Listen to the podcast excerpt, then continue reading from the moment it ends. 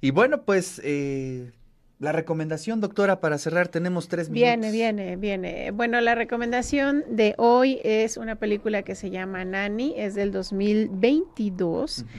Y esta película no podemos considerarla como propiamente de terror en cuanto a los rasgos generales con los cuales ubicamos al género, pero sí, por supuesto, nos lleva a los terrenos del terror social. Aquí tenemos a una mujer que llega de África a Nueva York a vivir con una familia pues acomodada, es una familia joven que tiene una niña. Ella llega a trabajar como niñera porque tiene la esperanza de juntar dinero para mandar por su hijo.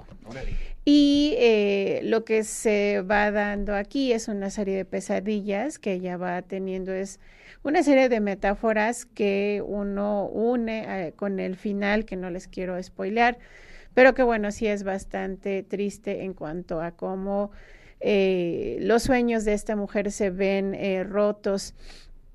Por tanto, eh, como había dicho antes, lo interesante aquí es el pensar, el reflexionar cómo la realidad muchas veces puede ser una de nuestras peores pesadillas. Mm.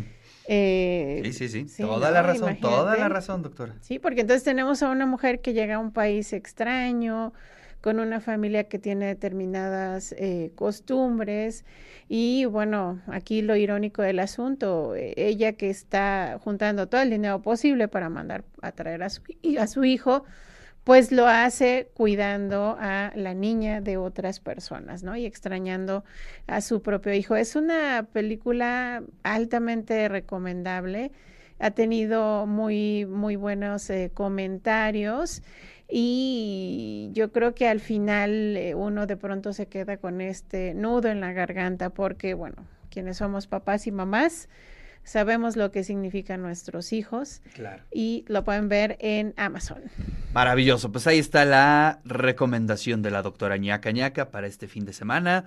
Pues dulces pesadillas, doctora. Dulces pesadillas para este fin.